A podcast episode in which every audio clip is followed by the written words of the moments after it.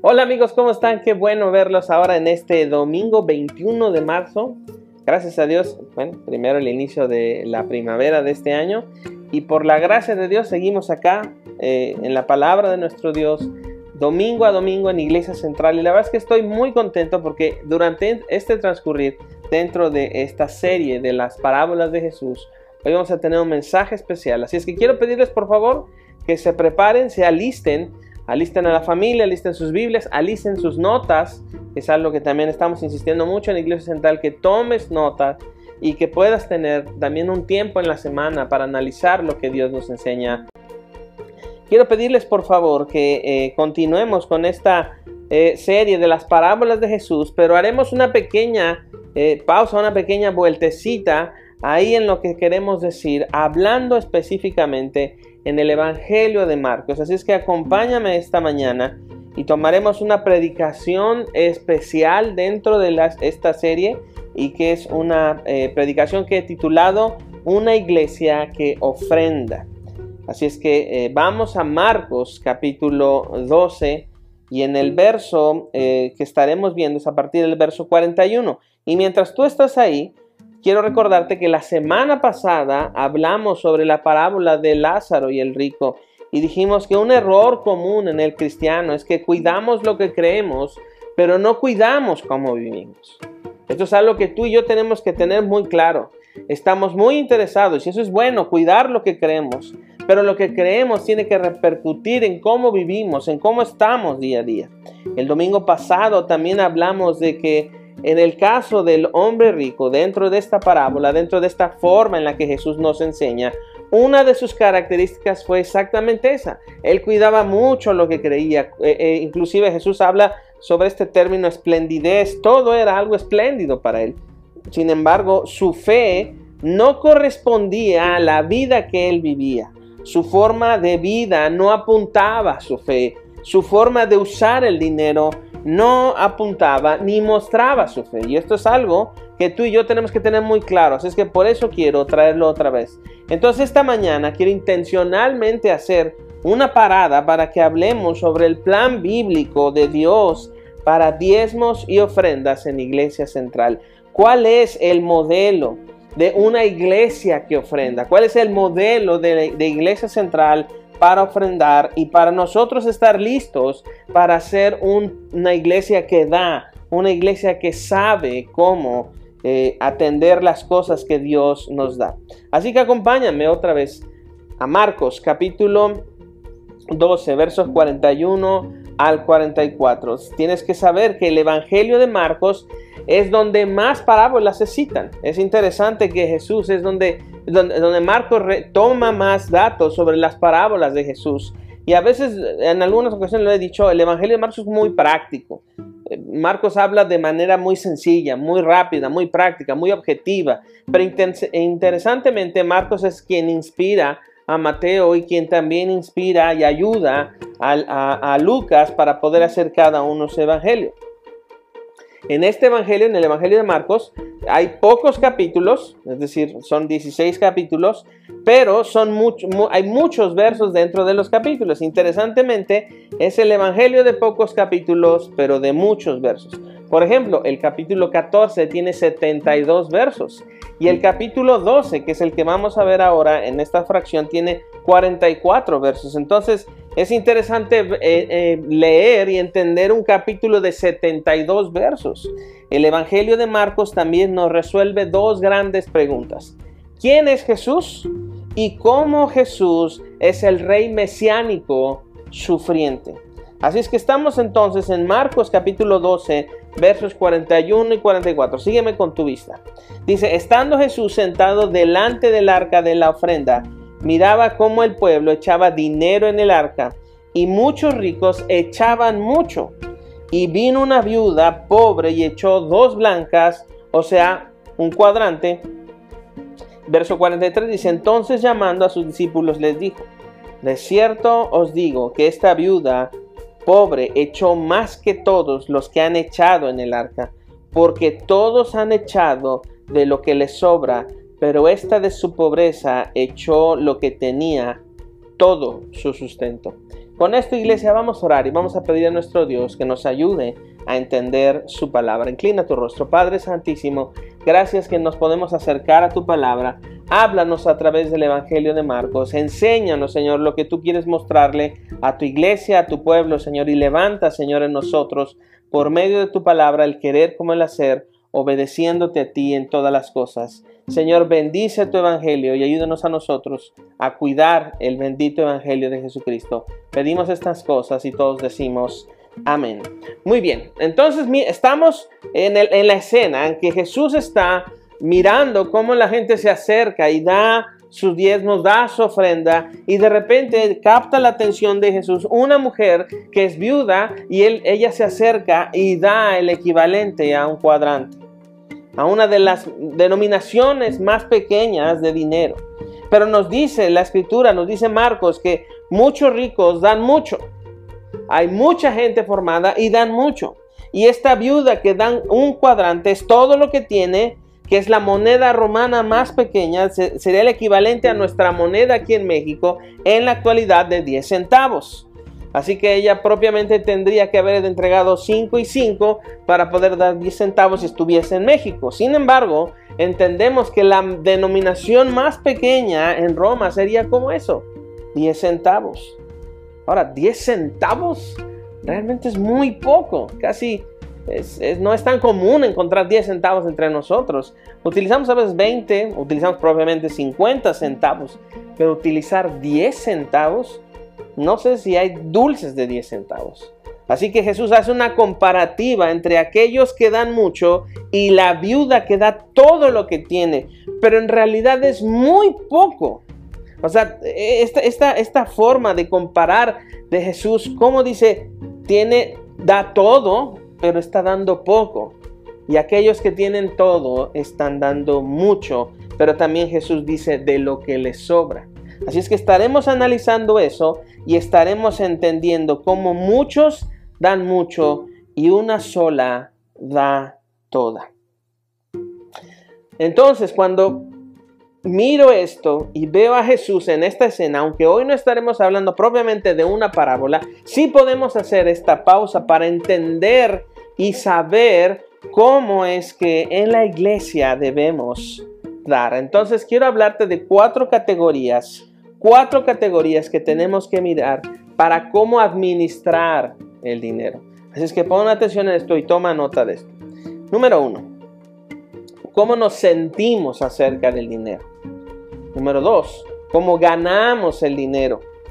Número tres, cómo gastamos el dinero.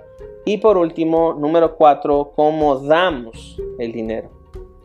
Con esta iglesia quiero repetirlo para que lo tengamos muy claro. Número uno, cómo damos, cómo nos sentimos acerca del dinero, cómo nos sentimos acerca del dinero. Número dos, cómo ganamos el dinero. Número tres, cómo gastamos el dinero. Y por último, cómo damos el dinero. Así es que la fórmula es sentir, ganar, dar. Sentir, ganar, gastar, dar. Esa es, esa es la fórmula. Cómo sentimos, cómo lo ganamos, cómo lo gastamos y cómo lo damos. Así que necesitamos también responder cuatro preguntas específicamente en términos de lo que la palabra nos está diciendo. Esta es la primera pregunta. ¿Qué dice la Biblia de cómo debemos sentir en razón del dinero. Mira la palabra que estoy utilizando, sentir. ¿Qué es el sentir que yo debo tener hacia el dinero? Entonces, 1 Timoteo, capítulo 6, verso 10, apunta esto, dice, porque raíz de todos los males es el amor al dinero. Así es que la respuesta a nuestra pregunta, que es, ¿qué dice la Biblia que debemos sentir en razón del dinero? Es, no debemos amar al dinero. Esto nos da plena certidumbre que el dinero no es malo. Propiamente el dinero no es malo. El problema es que ames al dinero. No dice la Biblia que tener dinero sea un pecado. No dice la Biblia que usar dinero sea un pecado. Lo que la Biblia condena es que ames al dinero. La raíz del mal no es el dinero. La raíz del mal es amar el dinero. Ahí está el problema. En que tú ames y pongas al dinero en tu corazón como algo que adoras, como algo que necesitas y sin ese dinero no puedes ser y estar. Pero necesitamos resolver una segunda pregunta. ¿Qué dice la Biblia acerca de cómo debo ganar el dinero? ¿Cómo debo ganar el dinero?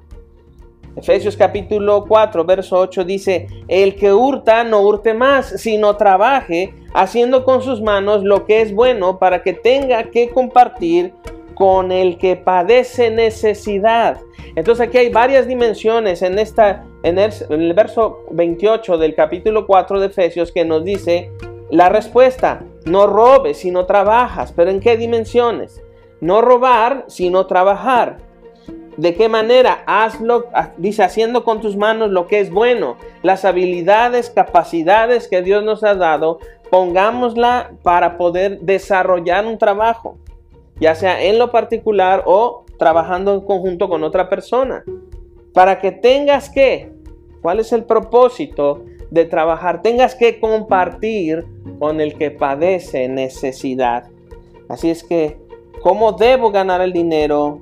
trabajando. ¿Y, ¿Y para qué debo ganar el dinero? Para cubrir las necesidades, no nada más las propias, sino también a aquel que tiene necesidad. Número 3. ¿Qué dice la Biblia sobre cómo gastamos el dinero? Esto es muy importante. ¿Qué dice la Biblia sobre, sobre cómo debemos gastar el dinero? Primera Timoteo capítulo 5, verso 8. Dice, porque si alguno no provee para los suyos y mayormente para los de su casa, ha negado la fe y es peor que un incrédulo. Es decir, la respuesta es, usamos el dinero para bendecir a otros. Ahora, no pienses que esto es lógico. Dios no da, nos da para dar. Dios nos da para dar. Retener es negar a Dios. Y esto es fuerte porque recientemente algunos se han desentendido de las necesidades de su hogar. Y la palabra de Dios condena a aquellos que no suplen las necesidades de su hogar. No puedes justificar el hecho de que tengo muchas deudas, por lo tanto no doy en casa. No, es que es muy difícil ahorita encontrar trabajo por la pandemia. No, la Biblia dice, porque si alguno no provee para los suyos y mayormente para los de su casa, ha negado la fe y es peor que un incrédulo. Entonces, dos cuestiones aquí importantes. La manera en cómo usas tu dinero refleja tu fe. Y la manera como usas tu dinero dice si eres una persona creyente o no. No hay un punto medio, simple y sencillamente la escritura es clara y la escritura nos dice qué hacer. Entonces, respondiendo a esa pregunta, ¿qué dice la Biblia sobre cómo gastamos el dinero? Respuesta, usamos el dinero para bendecir a otros. No pensemos que esto es lógico porque Dios nos da para dar, no para retener. Retener es negar a nuestro Dios. Y por último, la cuarta pregunta que quiero poner sobre la mesa es, ¿qué dice la Biblia sobre cómo damos dinero? Damos, dar. ¿Qué dice la Biblia en, la forma en cómo damos eh, eh, el dinero? En esta pregunta es donde quiero mantener la atención de toda esta predicación e ir desarrollando una teología bíblica sobre cómo usar el dinero y cómo dar y cómo poner en práctica lo que la palabra de Dios nos dice y lo que la palabra de Dios nos instruye. La palabra de Dios inerrante, inspirada por Dios, autoritativa, nos manda y nos dice qué es lo que debemos hacer.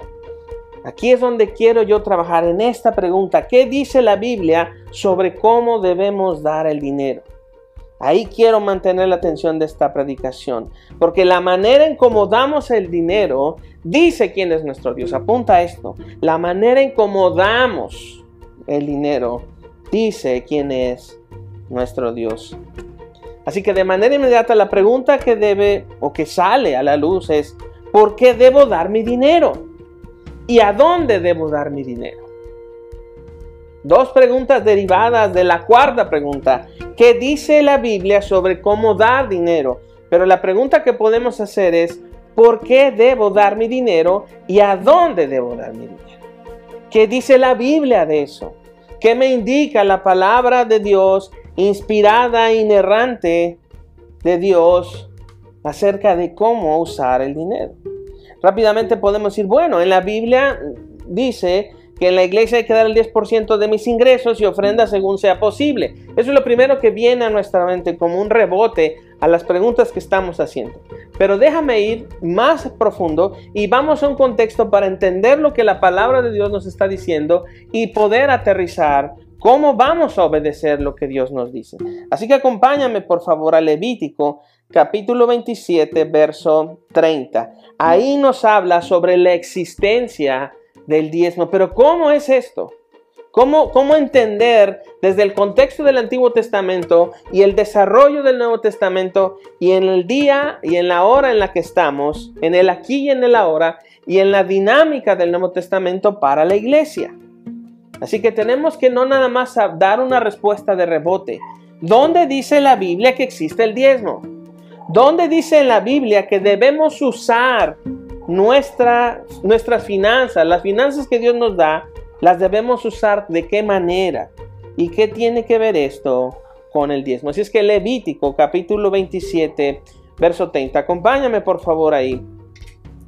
Vamos a Levítico. Recuerda que Levítico está dentro de los primeros cinco libros del Antiguo Testamento. Levítico 27, verso 30. Prácticamente es el último capítulo que está en este libro. El verso 30 dice, y el diezmo de la tierra, así de la simiente de la tierra como del fruto de los árboles de Jehová es, es cosa dedicada a Jehová. Es decir, Dios manda que el trabajo, que aquello que produce la tierra, que aquello que hace que produzca lo que a ti Dios te ha dado por habilidad para obtener en el trabajo, el 10% se aparte para el Señor. Hasta, hasta ahí podemos decir, ok, eso está bien, pero necesitamos verlo completo. Así es que esta mañana quiero yo que podamos entender esto y podamos decir, ok, Dios nos está diciendo que hagamos esto. De tal manera que no haya ninguna duda y de tal manera que tengamos en la palabra de Dios lo que sí debemos hacer y renunciar a excesos, renunciar a mentiras y denunciar esas mentiras y seguir delante de nuestro Dios de manera y en términos de su palabra. Entonces hemos dicho que la palabra de Dios en Levítico establece el principio de la existencia del diezmo. Es algo apartado para nuestro Dios. Ahora mirémonos de la, de la siguiente manera. Ahí adelante, Números capítulo 18, verso 21. Literalmente hoy vas a tener que mover mucho tu Biblia. Así es que acompáñame ahí. Números capítulo 18, verso 21.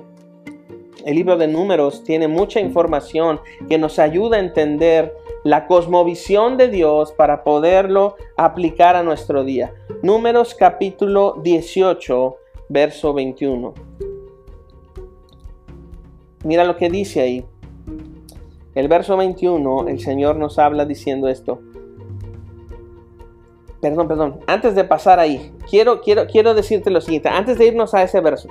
Todo el capítulo 18, todo el capítulo 18 de números nos habla sobre la existencia y nos narra el sistema de manutención para los levitas, para mantener el templo.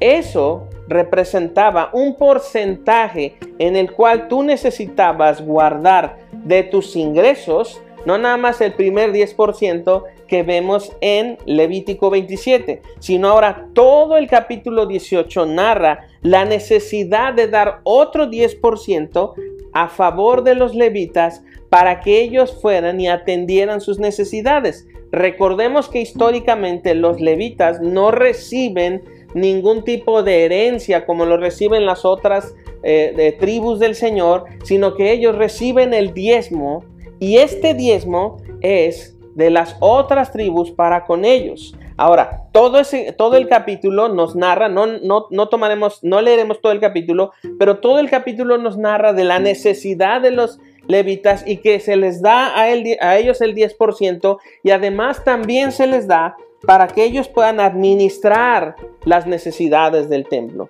Entonces, fíjate, ya tenemos un primer 10%, ahora viene otro 10% para los levitas y de repente ya empezamos a sudar todos, ¿verdad? Pero mira, antes de que empecemos a decir, esto es demasiado, déjame ir poco a poco desglosando lo que Dios nos quiere decir. Entonces, decíamos al principio, ya tenemos un 10%, que lo vemos en Levítico. Ahora números nos dice, toda la porción del, del capítulo 18 es otro 10%. Y por último, Deuteronomio capítulo 26, ahí sí acompáñame, Deuteronomio capítulo 26, verso 12, Deuteronomio capítulo 26, verso 12, nos habla específicamente de lo siguiente. Y mira lo que el Señor quiere mostrarnos.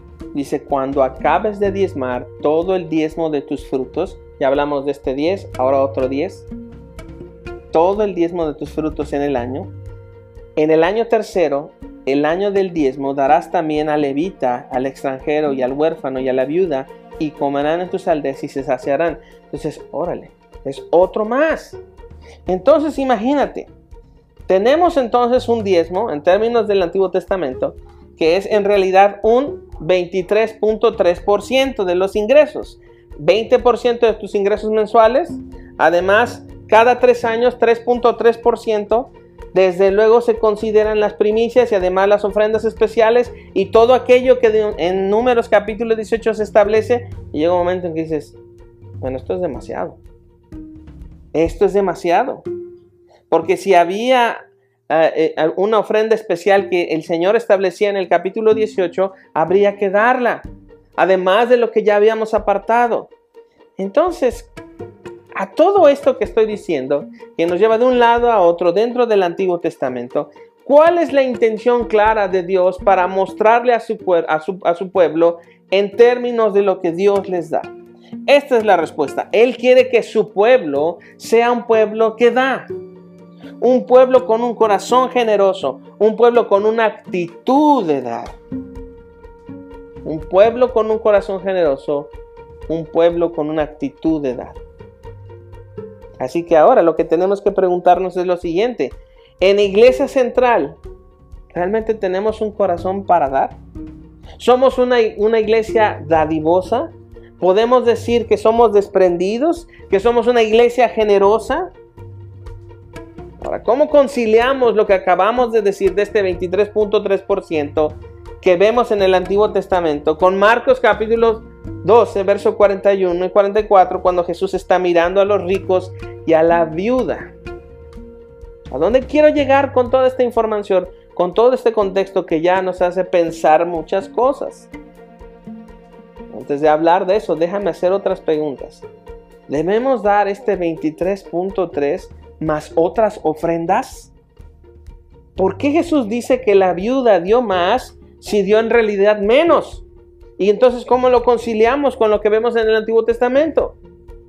¿Por qué Jesús dice que la viuda dio más?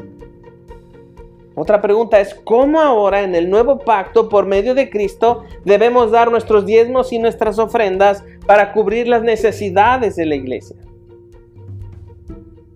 Entonces quiero comenzar a responder estas preguntas con la realidad de la necesidad de iglesia central. Pero antes de pasar ahí, quiero decirte esto. Todo lo que hemos visto en contexto es una dinámica que vemos en el Antiguo Testamento que ahora se deja ver en lo que es la iglesia. Cómo Dios preparó a su pueblo y nos preparó a nosotros para entender lo que su palabra nos quiere decir y cómo aplicarlo. Pero necesitamos saber cuáles son las necesidades. Necesitamos estar entendidos. Hablemos de las necesidades de Iglesia Central. Por ejemplo, número uno, necesitamos un equipo y un software especial para producción que sea propio. Todo lo que tú ves ahora en cámara, toda esta producción que está atrás, por la gracia de Dios, nos ha sido prestado y podemos transmitirlo. Y es una bendición. Pero también Iglesia Central tiene que responsabilizarse de eso. Y tenemos que dar para tener el propio equipo para poder seguir transmitiendo esto, que es la palabra de Dios y el santo evangelio de Jesucristo. Número dos, necesitamos una cuenta especial de Zoom. También nos la donan, también nos la prestan, pero tenemos que responsabilizarnos nosotros, porque ahí en su gran mayoría están las reuniones que estamos usando para poder bendecirnos unos a otros y crecer en el conocimiento de Cristo. ¿Es necesario? Sí.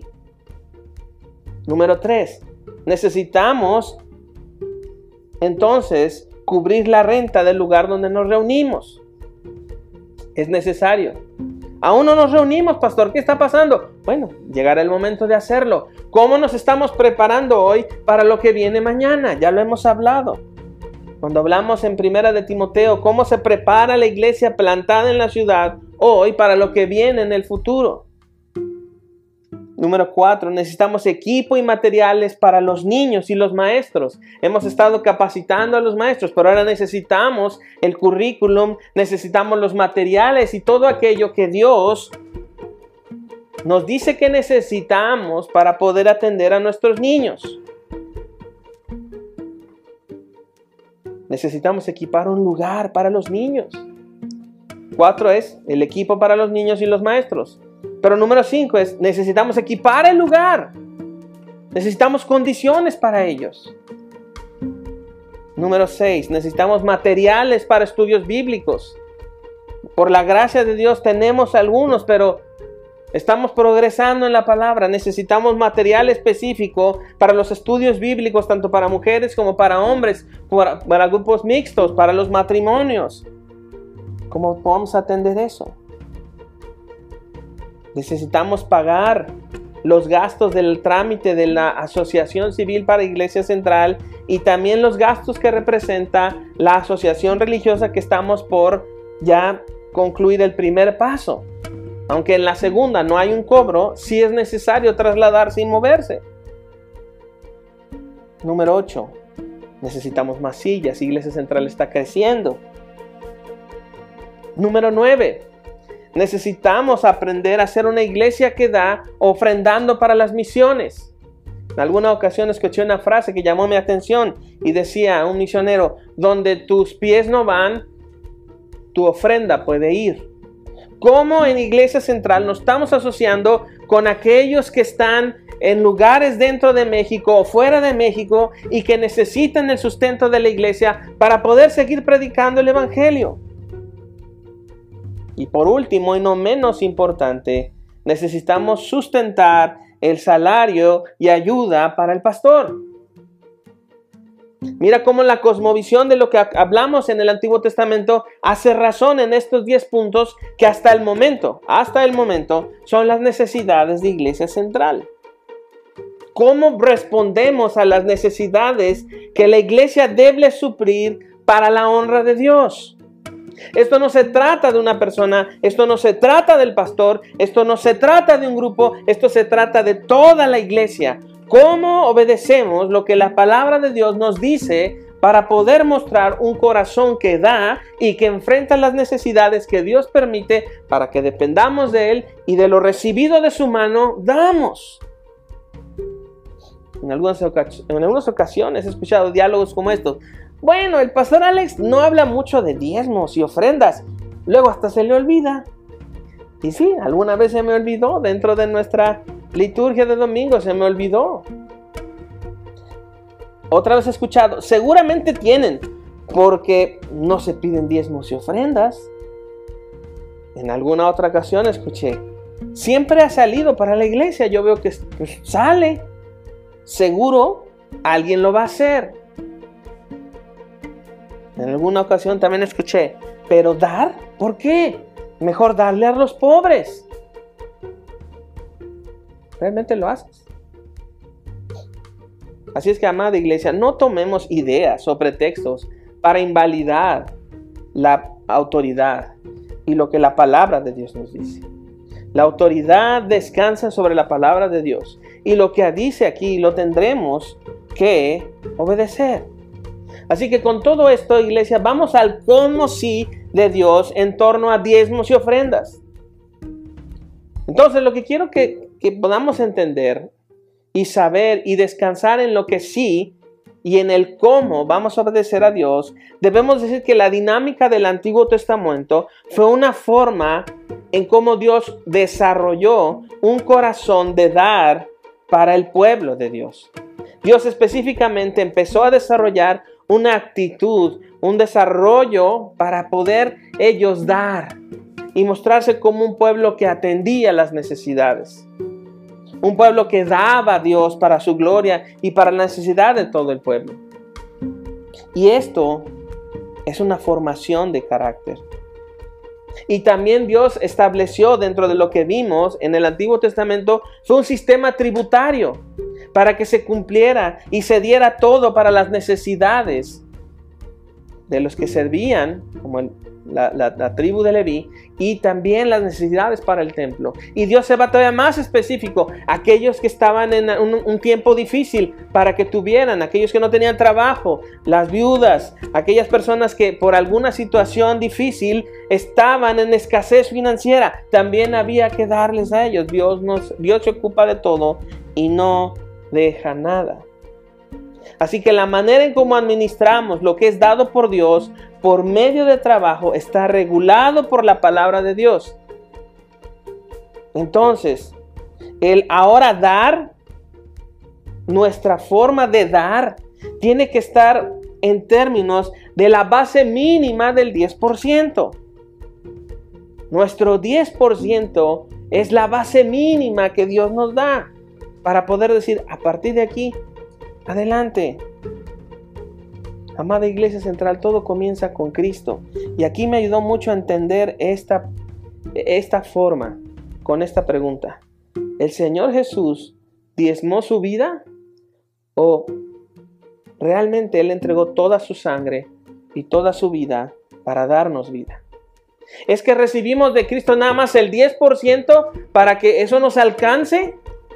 O realmente de Cristo recibimos todo para que nosotros podamos decir, quiero ser como Cristo en mis finanzas.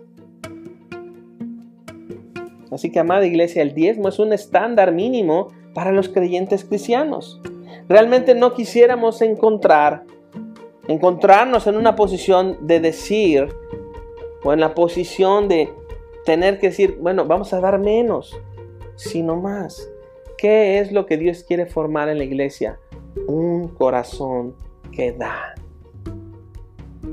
Entonces, ¿vamos a recurrir al antiguo pacto del 23.3%? Respuesta no.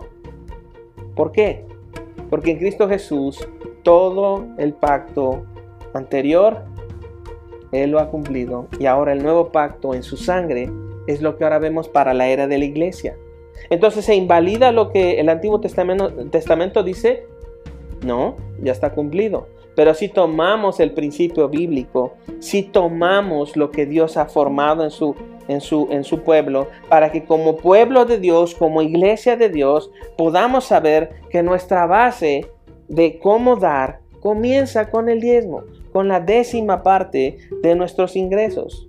Así que damos el 10%, el 10% de nuestros ingresos como una base mínima, la cual puedes aumentar en un corazón que da. También damos ofrendas voluntarias y constantes y crecientes para atender la necesidad de la iglesia. Ahora, ¿por qué? Tenemos que decir, ¿por qué todo esto? ¿Por qué es necesario? Hoy una de mis metas es que tengamos tantas respuestas bíblicas que esto quede muy claro hacia dónde vamos. ¿Por qué necesitamos dar? Entonces, eh, quiero que veas en tu pantalla Primera de Corintios capítulo 9 versos 6 al 8 y lo voy a leer en nueva traducción viviente para tenerlo de manera un poco más amplia y más cercana hacia lo que estamos diciendo. Primera de Corintios capítulo 9 versos 6 al 8. Mira lo que dice ahí. Dice, recuerden, Pablo está hablando a la iglesia de Corinto. Recuerden lo siguiente, un agricultor que siembra solo unas cuantas semillas obtendrá una cosecha pequeña, pero el que siembra abundantemente obtendrá una cosecha abundante.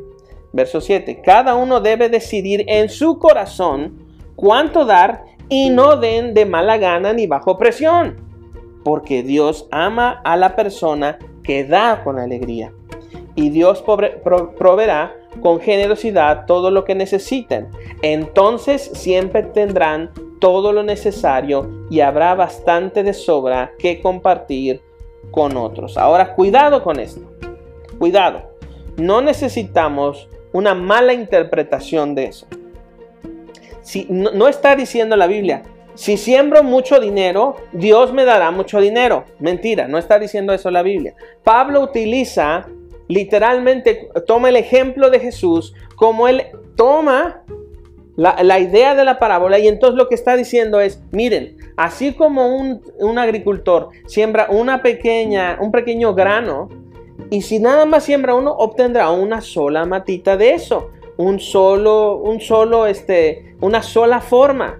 Pero si siembra varios, obtendrá, varias más. Pero no está diciendo ahí que si yo siembro mucho dinero, entonces yo voy a cosechar mucho dinero. Ahí está el falso, la falsa enseñanza de aquellos de la doctrina de la prosperidad. Y entonces, órale, siémbrele, siémbrele, siémbrele para que Dios le dé más. Mentira.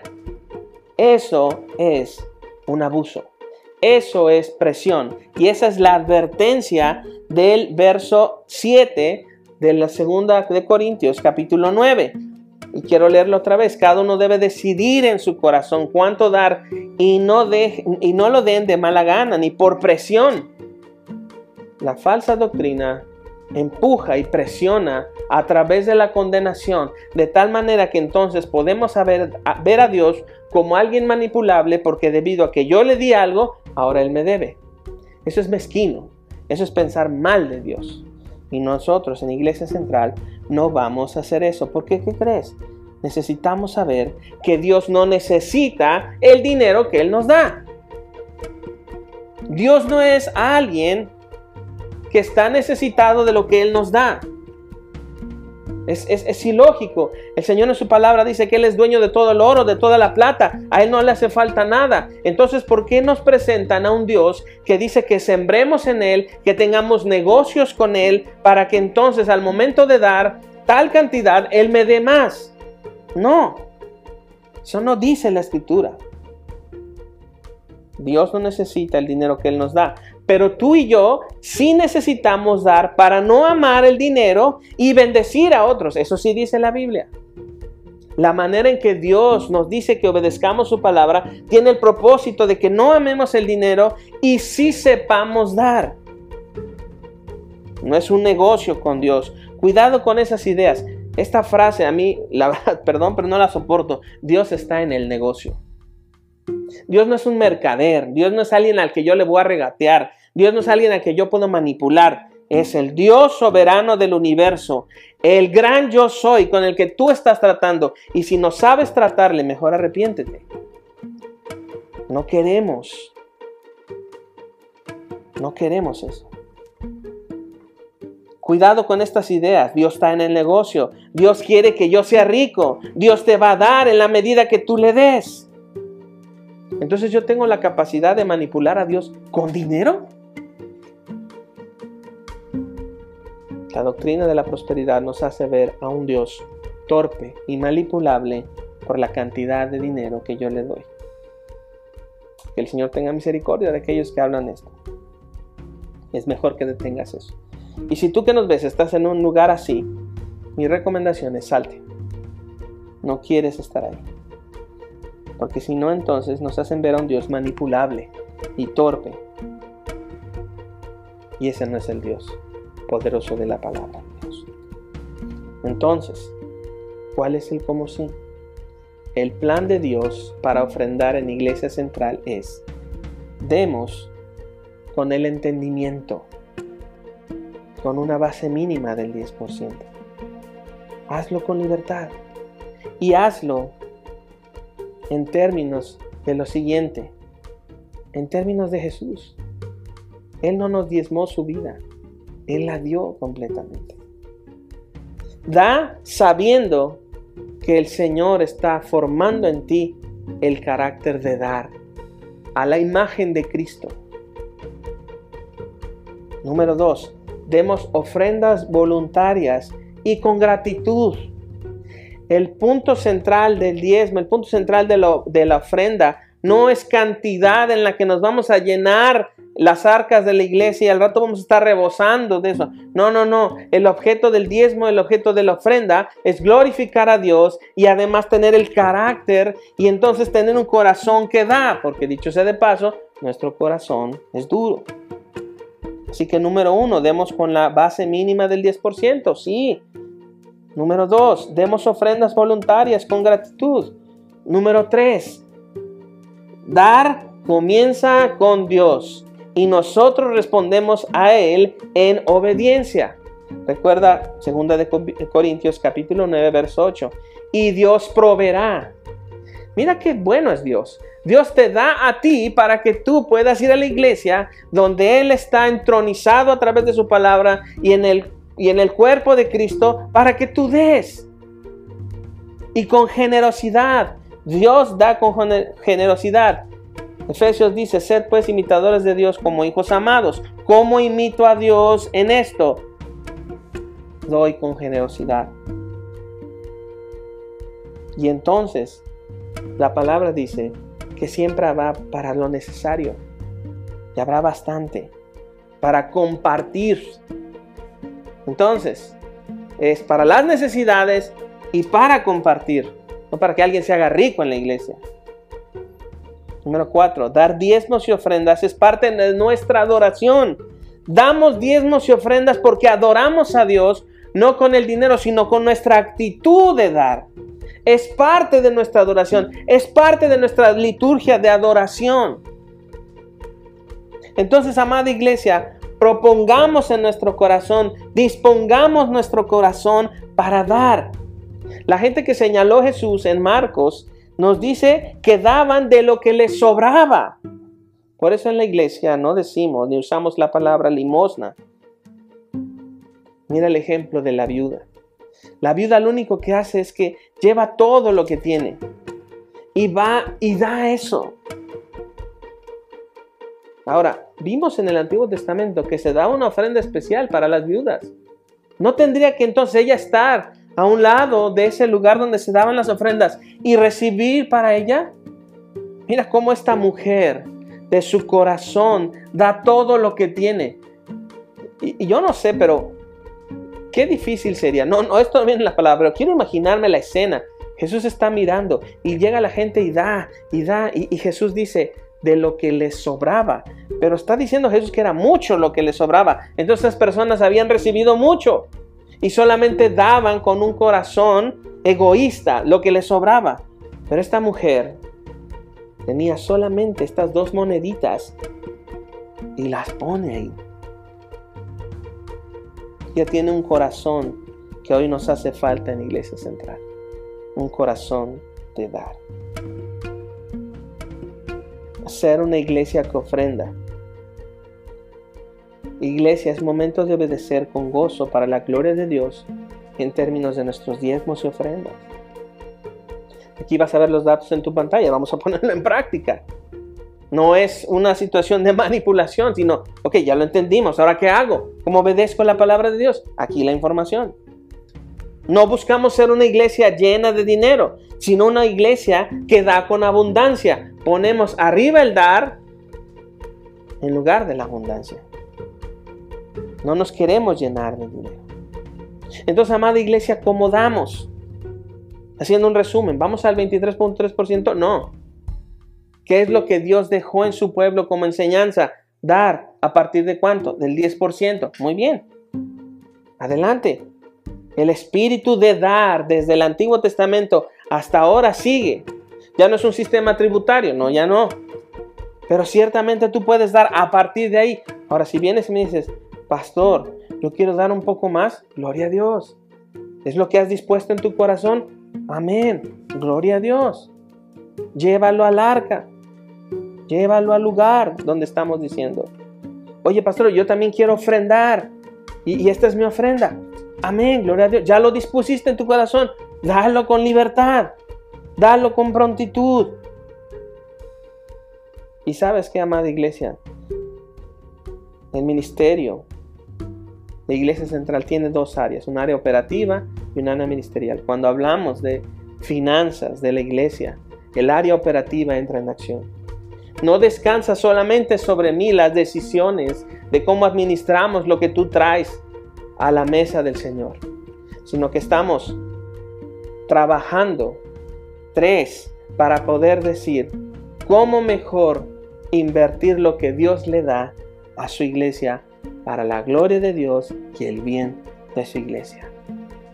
Y necesitamos decir estas cosas como son. Y necesitamos crecer la palabra de Dios. En, esta, en, esta, en este domingo no hay términos condenatorios, sino ahora que ya sabemos el cómo, actuemos.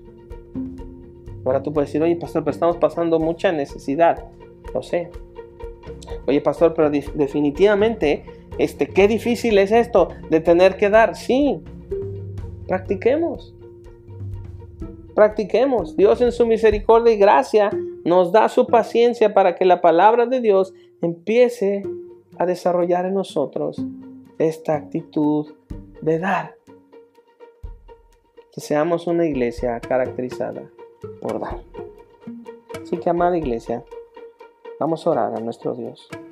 Y para que Él ponga el querer como el hacer. Para que no demos de lo que nos sobra, sino dispongamos en nuestro corazón, así como esta mujer, con esas dos moneditas, y lo ofreció al Señor. Vamos a orar. Inclina tu rostro. Padre Santo, oramos delante de ti, pidiéndote que nos ayudes a poner en práctica lo que hemos visto en tu palabra. Gracias porque Jesús cumplió todas las cosas del Antiguo Testamento, la ley y los profetas. Él ha cumplido. Pero también Jesús dijo, no piensen que he venido a invalidar esto, sino a cumplirlo. Y el cumplimiento de eso ahora en el nuevo pacto en Cristo Jesús nos permite saber que el espíritu de esto, que la esencia de esto, de cómo dar, continúa. ¿Cuál es nuestra plataforma? El 10% de nuestros ingresos. ¿Podemos dar un poco más? Sí. Podemos entonces ofrendar un poco más y no es que ofrendamos de lo que nos sobra, sino la disposición de nuestro corazón. Señor, ayúdanos a ser administrados en lo que tú nos das. Porque tu palabra dice que todo es tuyo y de lo recibido de tu mano te damos. Lo que tenemos no, es que lo hayamos producido nosotros por nuestra gran habilidad sin ti, sino tú en tu favor, habiéndonos dado, Señor, produce nosotros el querer como el hacer para dar. Señor, tenemos nuestras necesidades, las acabamos de enumerar, tú las has escuchado. Es parte de la predicación que tú nos has dado. Ayúdanos, Señor, y suple conforme a tus riquezas en gloria. Y que así como la iglesia de Corinto, que fue una iglesia que daba para la iglesia en Jerusalén, y que Pablo les predicó y se preparó para que pudieran dar, así que en la iglesia central nos caractericemos por una iglesia que da y administra lo que Dios da para la gloria de tu propio nombre, Señor, y el beneficio de tu pueblo. Glorifica, Señor, a tu Hijo Jesús en esto. Y Señor, danos a nosotros este don de dar. Este don de dar. Y te lo pedimos en Cristo Jesús. Amén. Amada iglesia, comencemos obedeciendo y practicando la palabra de Dios. Los datos están disponibles ahí. Tú puedes hacerlo. El Señor nos va a bendecir y nos está bendiciendo y además, esto es muy bueno porque necesitamos prepararnos para nuestro regreso a las reuniones presenciales. Es momento de comenzar a prepararnos hoy para lo que viene en adelante. Amada iglesia, recuerden que los estudios en tres semanas siguen disponibles. Lunes 7.30, diseño interior para mujeres vía Zoom. Martes 8.30, centinelas para hombres. Y el viernes a las a las 9 de la noche estaremos entonces, eh, perdón, 8.30 de la noche estaremos en eh, matrimonio en construcción, hablando sobre matrimonios. Así es que, amada iglesia, que el Señor Jesús los bendiga y recuerden que en Iglesia Central te estamos esperando.